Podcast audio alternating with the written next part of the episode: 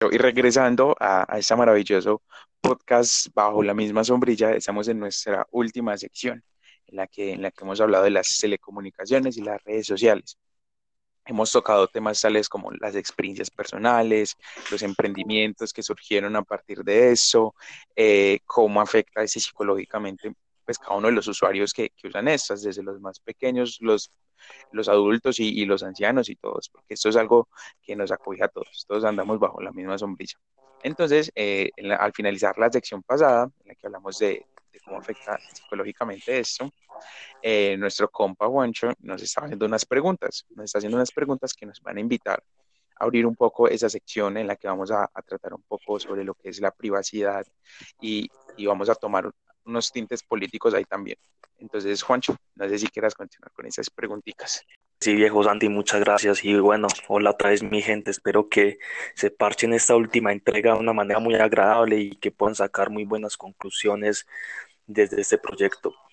Como cerramos el proyecto pasado, hablamos un poco sobre cómo las telecomunicaciones y las derivadas de estas tienen su influencia en la privacidad, ¿cierto? Afectándonos y que muchas veces nos sentimos perseguidos están reprimidos por, las, por los marcos que manejan de las telecomunicaciones, como lo son, por ejemplo, las redes sociales o los medios de comunicación.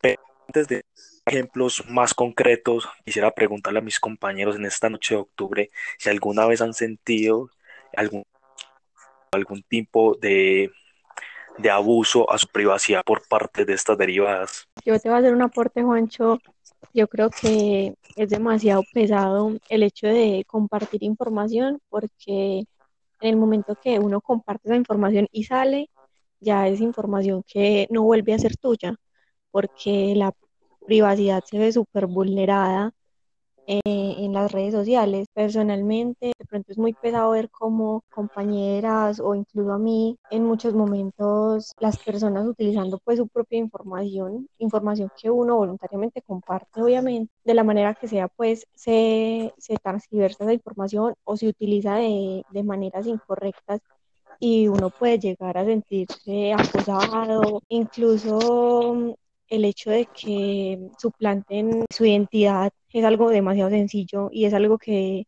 es el pan de cada día. Yo creo que a todos nos ha tocado ver o de pronto pasar por eso. Entonces, a mí me parece súper, súper heavy que nuestra privacidad sea tan afectada por las redes, por el hecho de, de compartir nuestra información y de, y de no tener una seguridad cuando se comparte. De hecho, a mí me gustaría hacer como un aportecito ahí. Eh, hace poco a, unas compañeras, pues a unas amigas mías, así de la vida, eh, les empezaron a llegar unos mensajes a Instagram, a Facebook, eh, de perfiles falsos, pero de personas que conocían. Entonces era como, como ve, me puedes, por favor, tenés una cuenta de Gmail que me puedas pasar, es que tengo un problema y la necesito, así. Entonces, eh, erróneamente, una de ellas eh, compartió esta información. Eso es algo que tienen que tener muy en cuenta los que están escuchando, no compartir ese tipo de información en contraseñas ni nada de eso. Eh, y con esa información le lograron suplantar el Instagram. Creo que el Facebook también, entonces empezar, eso era como una cadena, pero lo más como pesado de eso era que solamente lo hacían con mujeres o sea, en esa cadena que se descubrió, como que no habían suplantado perfiles de hombres, sino que solamente eran mujeres. Entonces, es algo que también hay que pensar sobre, pues, solo por el hecho de ser mujeres, eh, se vuelven como de alguna forma un target o, pues, como un objetivo. Y eso, pues, es algo que está muy mal.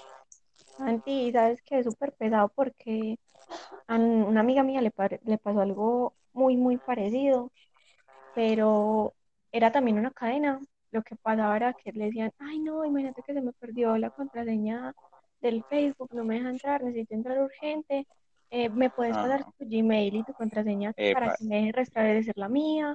Entonces, al hacer eso, eh, imagínate vos que tiene accesibilidad a todo el sistema de Google.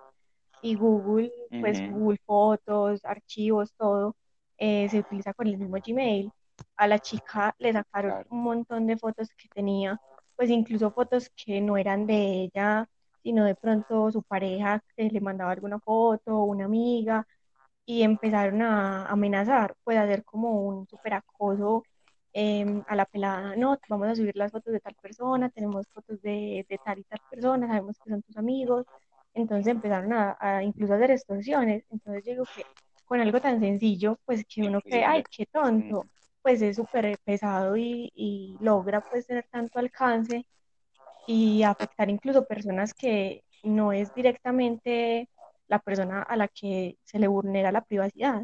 Que es el precio, es el precio que muchas veces tenemos que pagar por la hora de utilizar estas redes sociales. Ya transitando más a ese panorama político que queremos proponer, eh, puede llegar hasta el punto de esa manipulación o de la misma muerte. Ah, ejemplo específico de muchos de, lo que, de los que existen, de una lo que reveló la revista Semana con la relación de las chuzadas del DAS, departamento muy famoso. En los, las famosas chuzadas, ¿cierto? Durante el gobierno donde voy a decir un caso en específico, fueron dos de una ONG llamado ASFAES, en donde a ellos les intervinieron su privacidad, les usaron sus teléfonos a sacarles información o a rastrearlos prácticamente y curiosamente estos dos personajes resultaron desaparecidos. O sea, hasta qué punto, hasta qué punto llega esta manipulación de, de esta derivada de nuestros, de nuestros datos personales para perseguirnos, a manipularnos, como nos contaban ustedes anteriormente. Sí, yo creo que, o sea, es que el alcance de las, o sea, simplemente las telecomunicaciones digamos que la persona que, que la sabe manejar muy bien la tiene un alcance impresionante. Pero eso no va tanto como a no va tanto como, ah, bueno, es que la red social tiene fallas o, algo así, o, o, o, el teléfono tenía fallas, sino que es como la ética y la moral o la intención que va detrás de lo que hacen. Es que sabe lo que, ¿sabe qué es lo que pasa? Es que nosotros no tenemos una, pues sabemos que los jóvenes de por sí se mueven como, como fácil con la tecnología. Y lo que nos pasa es que no tenemos, que no se forma a los jóvenes sobre cómo usar esa tecnología. Ellos, por decirlo así, van como solos a, a, con toda la tecnología y eso es lo que lleva a que nos creamos cualquier cosa que sale en internet, que le demos a cualquier cosa que salga en internet, que no sepamos eh, cuidar nuestra propia seguridad y hay que salga eso de grooming, de bullying, de todo, del acoso. Guamán toca un punto muy, muy, muy, muy interesante eh, en este espacio donde habla que muchas veces nos creemos de lleno lo que nos venden las redes sociales, comunicación. Por ejemplo, yo les vengo a traer un, una ilustración, ¿cierto? Eh, de lo que fue las elecciones de 2018, ¿cierto? Respecto a los dos candidatos que quedaron en la segunda vuelta, que fue Petro y Iván Duque fueron dos noticias a que abre bocas. La primera fue que supuestamente Petro le había pagado a las FARC para esta guerrilla amenaza a la población para votar por él, ¿cierto? Esta noticia tuvo una, un boom, un boom en las redes sociales, en donde 11 mil seguidores de un portal que se llamaba El Nodo hicieron mención de esta noticia. O sea, estamos hablando de 11 mil personas que creyeron esta comentarios respecto a esto. Días después la noticia se, desmintió y se dieron cuenta que era falso. Por el lado de Iván Duque también se promovió una noticia en donde un supuesto primo de él iba a hacer un fraude en la registraduría.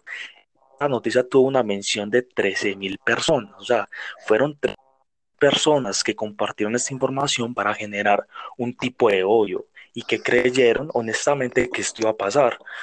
Definitivamente, ella en esta área de la política, las personas que manejan las telecomunicaciones como herramienta tienen un gran terreno a la hora de manipular o de democratizar las elecciones. No sé qué piensan ustedes. Eh, yo tengo otro ejemplo, por ejemplo, no sé si lo vieron, el de María Fernanda Cabal, que confundió a youtubers con guerrilleros de las FARC. A no, youtubers pues, famosos Cabal es una figura. Luisito Comunica, a Play, los confundió con eh, los leo, te el terrorismo transnacional promovido por las FARC de Sao Paulo y pone fotos de los, que de verdad, es que ni, es que ni un senador, es que eso es lo que yo digo, es que no hay, no hay una, una cultura de, de manejar las tecnologías, es como a ti te dan esto y ya tú verás qué haces con eso. por eso se necesitan formar. ¿Cómo? Nos dan cierta información y nos dejan simplemente a la deriva, pues nos dejan solos. Y eso es lo que se tiene que formar, es que tenemos que llegar, si vemos una noticia, buscar la veracidad de esta noticia, de, de quién es la fuente, quién la publica. Exacto, y ya a lo que toca Guamán me gustaría cerrar una pequeña reflexión, y es que ya que estamos cerrando este hermoso proyecto, le quiero decir a ustedes, oyentes, eh, ahora que eh, tenemos un papel muy importante que asumir nosotros mismos a la hora de que nos preguntan por el país y tenemos un reto grande, oígame bien, un reto muy inmenso que se llama 2022, que son las presidenciales y lo que con esto. Entonces yo les queridos oyentes, dejaremos que nuestras conclusiones políticas dependan de medios de comunicación estigmatizadores de la información, o nos por primera vez a debatir con ideas y a construir conocimientos y verdes a raíz de esto, a raíz del debate. Pregunto, ¿dejaremos que Facebook y la cadenita de WhatsApp vote por nosotros? Cuando Garzón decía que nosotros no salvamos nuestro país, nadie hacerlo. Yo les pregunto, ¿por qué no nos damos a la oportunidad? ¿Por qué nos, no nos soltamos de las cadenas, de la carne de Platón y conocemos la realidad? ¿Por qué no soñamos, hacemos realidad esa pasión que grita la, latente, que grita cada vez que matan a una mujer, cada vez que muere un social, un y una excombatiente, cada vez que mueren nuestros profesores, nuestros estudiantes, nuestros hermanos o nuestras hermanas? que tenemos un compromiso muy grande con el futuro y el presente, la mejor herramienta para ir Y si no utilizamos esta característica con la que la vida nos venció, quién sabe. El caso es que si no la utilizamos de manera adecuada, que son los medios de comunicación y las redes sociales, la utilizarán contra nosotros y nos alejaremos más de ese sueño patrio que se llama Colombia. Ustedes, queridos oyentes, ya tomarán la decisión desde que yo creo que no hay mejor cierre que, invitar a, pensarse. Suelten un poquito eh, Facebook para ese tipo de cosas y pónganse a pensar. Yo creo que esa reflexión está perfecta para cerrar.